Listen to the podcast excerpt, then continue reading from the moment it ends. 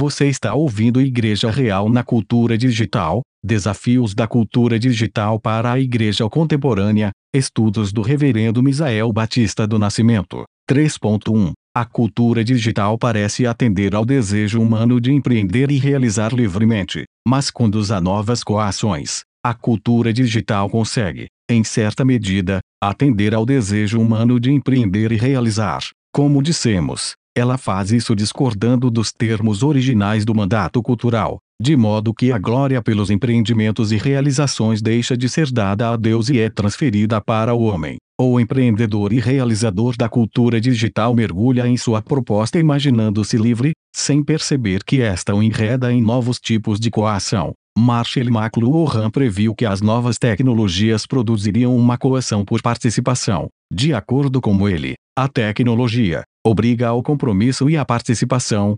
independentemente de qualquer ponto de vista. Os que participam de redes sociais e grupos de mensagens sabem do que eu estou falando. Você inicia um blog, um canal ou uma conta em uma rede social. Para que este meio continue sendo bem visitado, você, como autor de conteúdo, é forçado a publicar a maior quantidade de coisas novas no menor tempo possível. Existe uma coação por novas publicações e atualizações. Quando uma pessoa envia uma mensagem, ordinariamente ela deseja que você responda imediatamente. Há uma coação por respostas instantâneas. Para alguns, parece impensável ou impossível viver, trabalhar, se divertir ou mesmo exercer um ministério cristão sem utilizar tecnologias digitais e redes sociais. No campo da educação, caminha-se para a aprovação de projetos de lei cuja aplicação demandará o uso de dispositivos e novas tecnologias digitais nas escolas públicas. No campo profissional,